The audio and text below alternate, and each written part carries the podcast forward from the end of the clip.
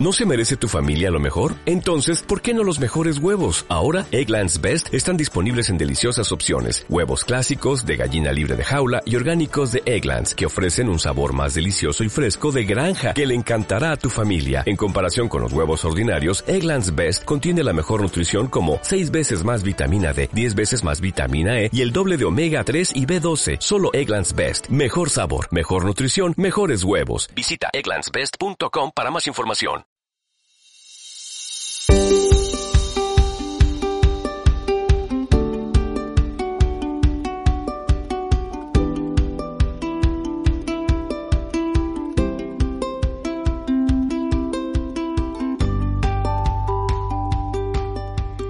Hola, hola, buenas, ¿cómo están?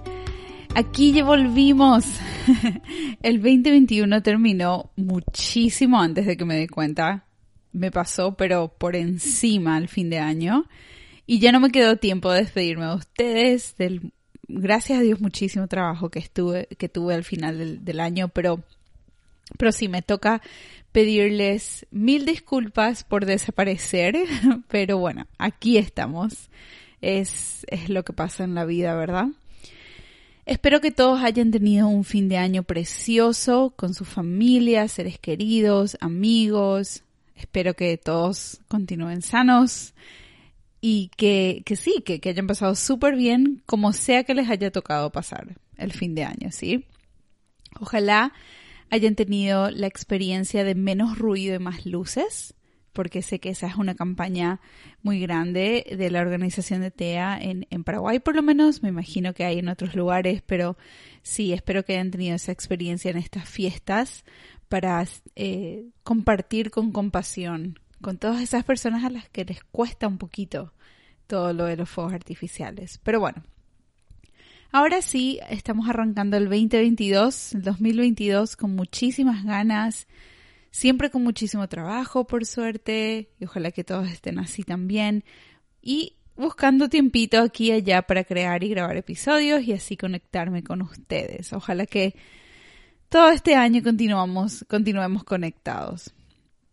Pero bueno, comencemos.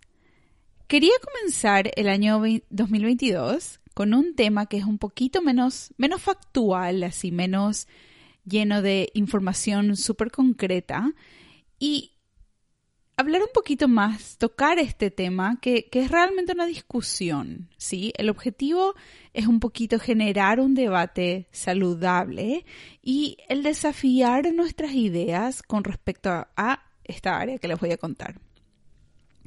Vamos a hablar un poquito acerca de la importancia de la terapia o la educación individualizada y la relación de esta con la inclusión, o sea, cómo hacemos que las dos vayan de una forma, eh, vayan de la mano, sí, que creen una oportunidad de, educación súper efectiva para nuestros niños, ¿sí?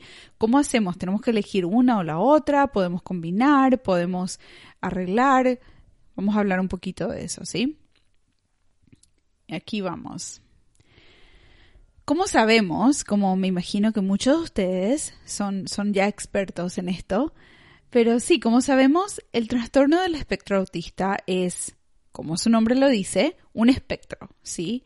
Hay un rango grande, un rango muy extenso, con extremos, y un montón, un montón de variabilidad entre, entre dichos extremos. Esto es algo que realmente hace este diagnóstico un diagnóstico único, muy distinto a los demás.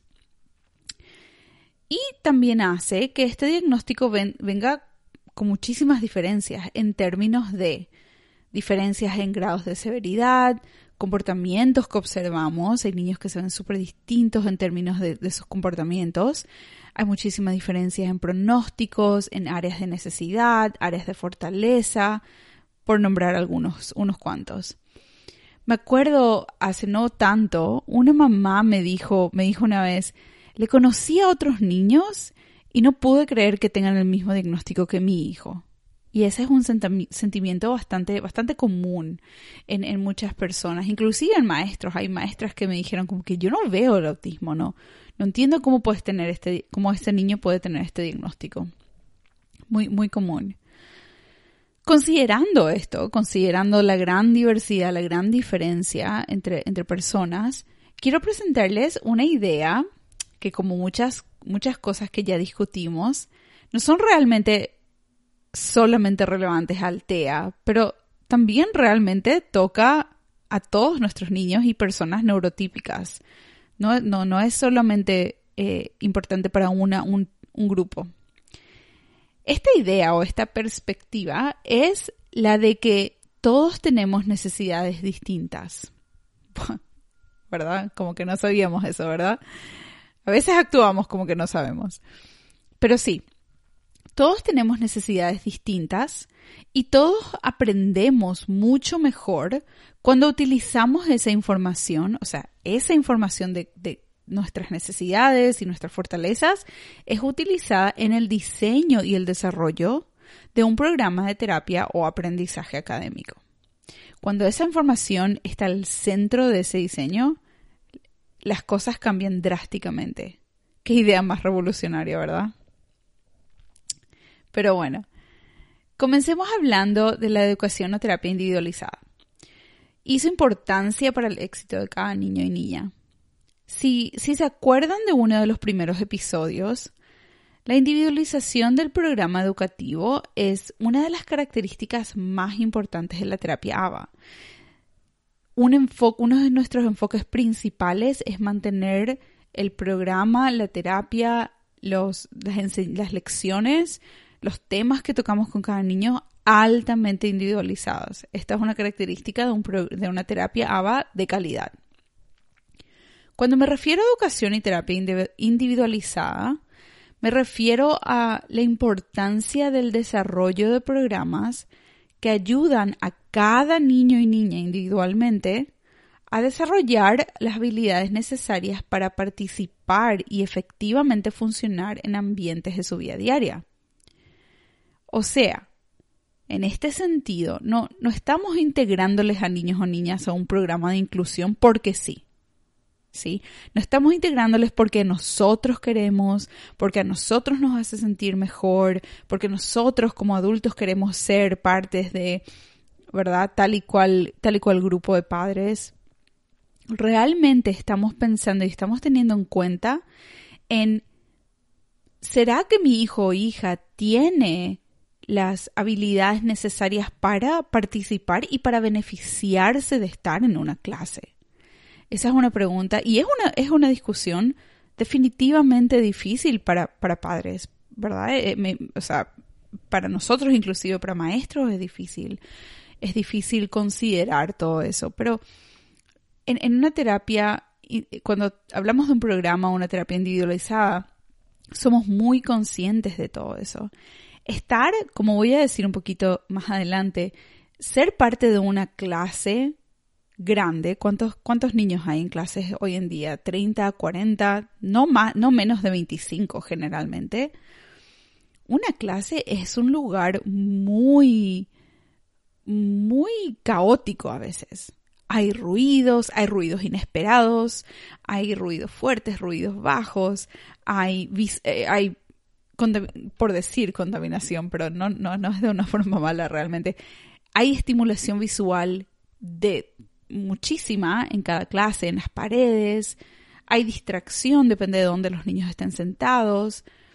Sí, es realmente una, un, ambiente súper caótico y no todo el mundo, eh, no, no es fácil para todo el mundo estar ahí. Tenemos que tener realmente en cuenta y todas estas habilidades son tenidas en cuenta en un programa altamente individualizado. Estos tipos de programas nos, nos permiten asegurarnos que ese ambiente de aprendizaje es un ambiente diseñado para que el niño o niña pueda aprender efectivamente. Como dijimos, tenemos en cuenta las habilidades y las necesidades de cada niño y diseñamos un ambiente para que ellos realmente estén aprendiendo, realmente se estén beneficiando de él. Claro, cabe decir, a menudo ese ambiente que diseñamos es muy distinto al mundo real, entre comillas, por decirlo así. ¿verdad? El mundo, el mundo del día a día, el mundo sin filtro, sin, sin diseño, sin, sin modificaciones. Ese mundo es bien caótico, como ya dijimos. A menudo la necesidad de un estudiante con TEA o, como ya dijimos, no solamente con niños con TEA se benefician de todo esto, pero a menudo la necesidad de uno de nuestros estudiantes requiere de mayor atención. Por ejemplo, los niños tal vez necesitan tener una atención individual o tal vez participar de un grupo más pequeño que los normales o que los tradicionales. Tal vez requiere estar en un ambiente más tranquilo, sin tanto ruido. Tal vez necesitan que el contenido de lo que se está enseñando sea más repetitivo, sea presentado de una forma más repetitiva, para así tener más oportunidades para practicar, ¿verdad? Por ejemplo, generalmente en clases actuales o tradicionales, como, como realmente diría, los maestros o las escuelas presentan una lección una o dos veces y después pasamos ya a lo siguiente. No es que realmente nos quedamos, no hay una presentación repetitiva y una práctica repetitiva para que los niños realmente eh, puedan demostrar eh, eh, su aprendizaje. Generalmente pasamos ya a lo siguiente sin realmente saber si es que los niños van aprendiendo.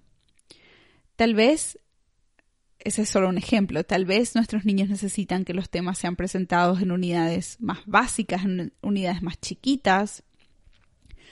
Por ejemplo, si hablamos de la lectura, del aprender a leer, la ciencia nos dice que hay muchísimos componentes, muchísimos, y en serio les cuento muchísimos, tal vez algún día haga un episodio sobre esto, hay muchísimos componentes que necesitan ser realmente perfeccionados para que lleguemos a ser buenos lectores. Y cuando les digo buenos lectores, hablo de gente que lee con eh, fluidamente, con alto, alta capacidad de comprensión, ¿verdad? De, de, de poder leer sin un mayor esfuerzo.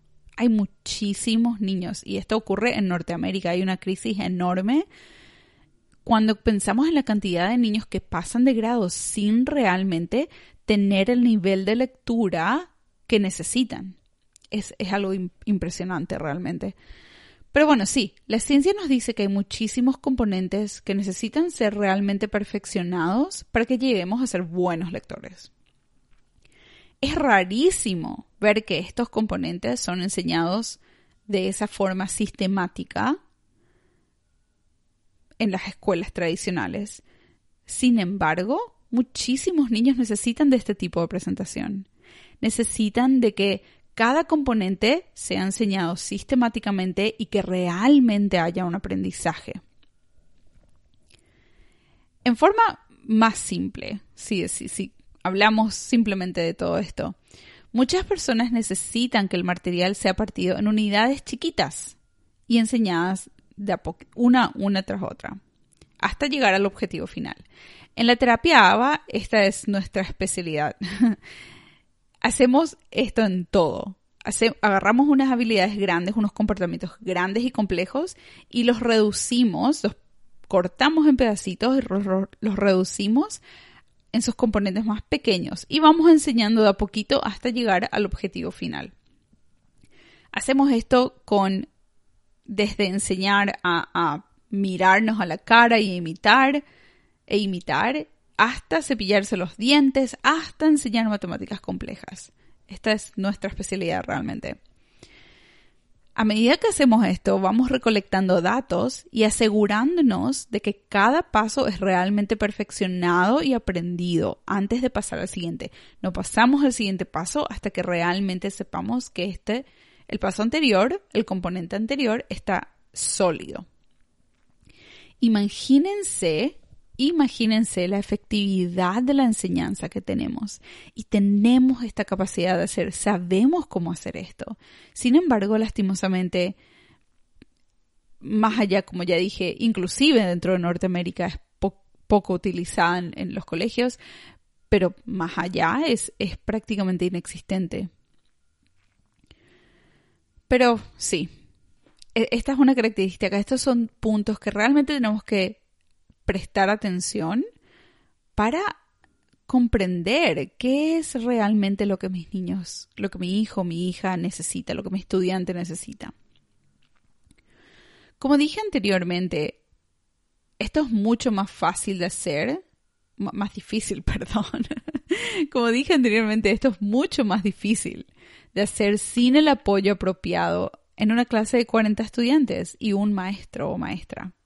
40, 30 estudiantes a una persona. Es imposible tener este nivel de individualización.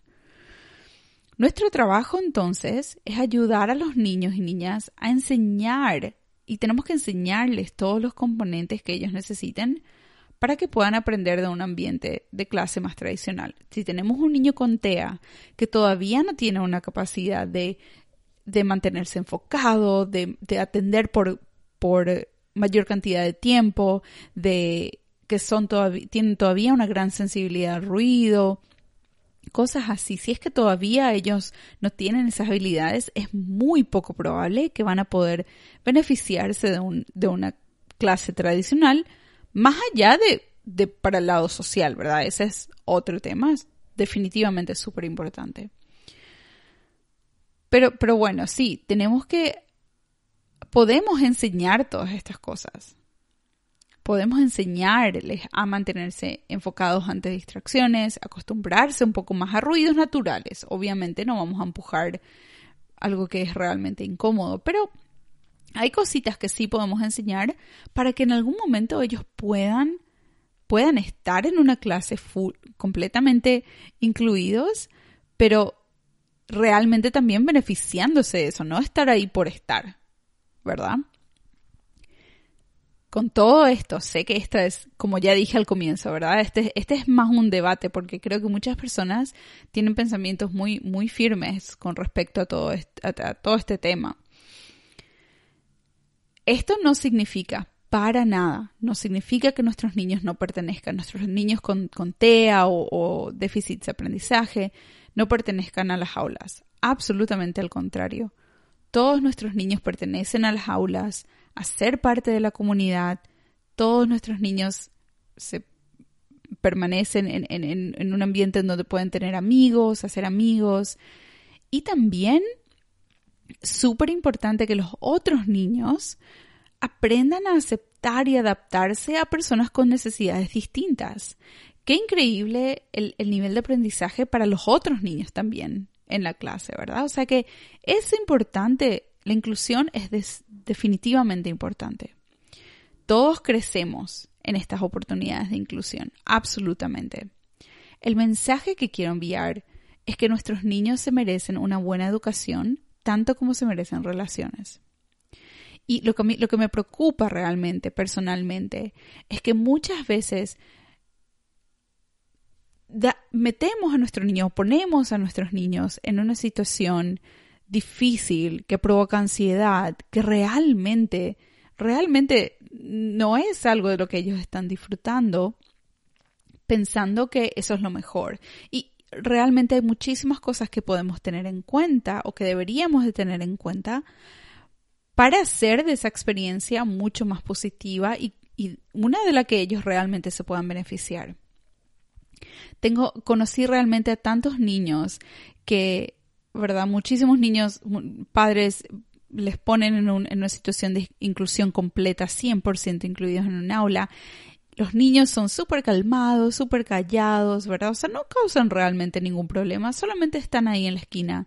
Y tres, cinco años después nos damos cuenta de que no aprendieron nada. Qué, qué triste me pone eso, porque todos los niños tienen derecho a, aprender a tener la posibilidad de, llegar a su máximo potencial y realmente podemos hacer eso, sabemos cómo hacer eso, solo tenemos que hacerlo. ¿Verdad? Entonces el mensaje que quiero enviar, como dije, es que nuestros niños se merecen una buena educación, tanto como se merecen hacer relaciones y tener amigos. Eso es impresionantemente importante. Ellos también necesitan aprender a cuidarse, a cuidarse, a comer bien, a llevar una vida saludable. Esto es algo que es difícil, que los niños neurotípicos aprenden en la casa con mamá y papá. Para nuestros niños con TEA, tal vez eso es algo que necesitan ser enseñados más intensivamente. Mamá y papá solitos no, no pueden con todo, ¿verdad? Es muy posible que para estos, para nuestros niños o para algunos niños, esa parte, ese tipo de aprendizaje es lo que es realmente importante para ellos y se merecen tener la oportunidad de aprender todo esto el que el enfoque de la educación sea menos académica, o sea, una educación, un currículo menos académico, no significa que sea menor. Creo que esta es una ideología cultural que necesitamos cambiar para crear una, sociedad con, mayor aceptación, con mayor aceptación a las personas con habilidades distintas. Pero bueno, si elegimos un ambiente de inclusión, sí, ¿verdad? Decimos, no, yo creo que mi hijo, mi hija puede, creo que esto es lo más apropiado para ellos, genial. Elegimos un ambiente de, inclusión. Tenemos que prestar atención. Tenemos que preguntar cosas como, ¿tiene mi hijo el nivel de, o mi hija el nivel de atención que necesita? Y tenemos que, tenemos que pedir, tenemos que, tenemos que exigir estas cosas, ¿verdad? ¿Tiene mi hijo o mi hija el nivel de atención que necesita? tiene evaluaciones adecuadas para medir su aprendizaje. Me estoy asegurando de que realmente están aprendiendo. Tiene una evaluación adecuada para identificar sus necesidades correctamente. Sí, es una evaluación individualizada.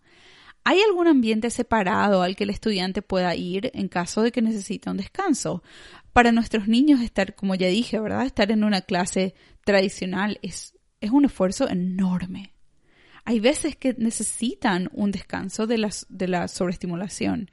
Entonces, ¿puede el colegio proveerme con una salita, un, un, espacio en el que ellos puedan tal vez ir y tomarse 5, 10, 15 minutos y volver? Súper importante preguntar esas cosas. Hay oportunidades, me pregunto también, o yo me preguntaría, ¿hay oportunidades en, las que el resto de la, de la clase pueda adecuarse al estudiante y participar de actividades que son 100% accesibles para nuestros niños y niñas con TEA. Como ya dije, casi siempre son nuestros niños los que tienen que trabajar durísimo para acoplarse al resto de la clase. ¿Será que podemos exigir algunas oportunidades para que los otros niños también se acoplen a nosotros, a nuestros, nuestros, nuestros peques? Eso es algo que, que podemos pedir y que, como ya dije, una oportunidad enorme de aprendizaje para todos. Pero bueno, de aquí pasamos a otro tema. De aquí quiero hablar un poquito más de la distinción entre un currículum funcional versus académico.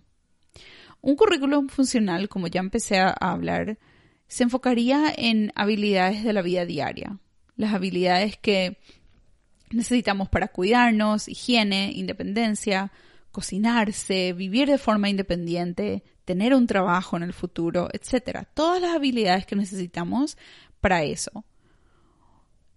Todo eso caería bajo un currículum más funcional, diríamos nosotros. Un currículum puramente académico se enfoca en lo que vemos hoy en los colegios, en las aulas tradicionales, ¿verdad? Historia, ciencia, matemáticas, la realidad, pero la realidad es que muchas de nuestras personas, muchas personas con habilidades distintas, muchas personas con TEA, son personas vulnerables.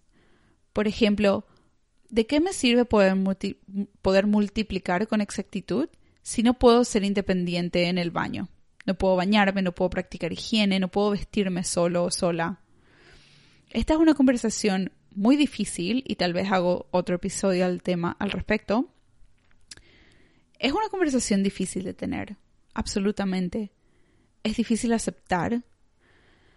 Pero si es que enseñamos a todos nuestros niños y niñas a poder cuidarse, y de nuevo, esto no es solamente para TEA, eso es para cualquier persona, si es que podemos enseñar a todos nuestros niños y niñas a poder cuidarse y ser independientes, poder vestirse solos, practicar higiene solos, bañarse solos, nadie nunca tenga que estar en el baño contigo, esto significa que reducimos inmensamente los eventos en los que necesiten de que necesiten ellos de que alguna otra persona tenga que tenga que ayudarles o estar presentes cuando ellos están en un estado vulnerable como es estar en, en el baño, por ejemplo, o en su cuarto, en su privacidad.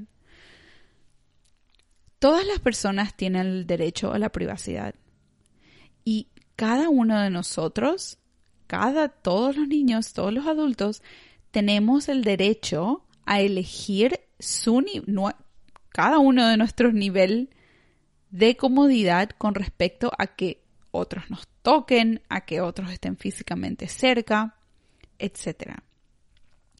Cada uno se merece y tiene el derecho a comunicar y a, y hacer, hacer esos, esos límites respetar, que sean respetados, ¿sí? Todos tenemos derecho a nuestra privacidad y a elegir nuestro nivel de comodidad con respecto a la distancia física de otras personas o que otras personas nos toquen. Qué importante para personas con, con otros tipos de habilidades, personas que tal vez no pueden hablar.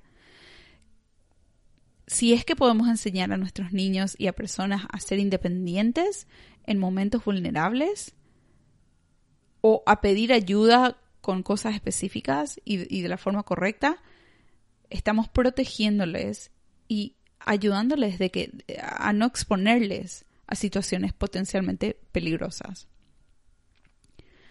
Esto me pasa muy a menudo. A menudo padres y madres me piden que vienen a nuestro programa y nos piden que les enseñemos a, sus hijos matemáticas, a escribir, a leer.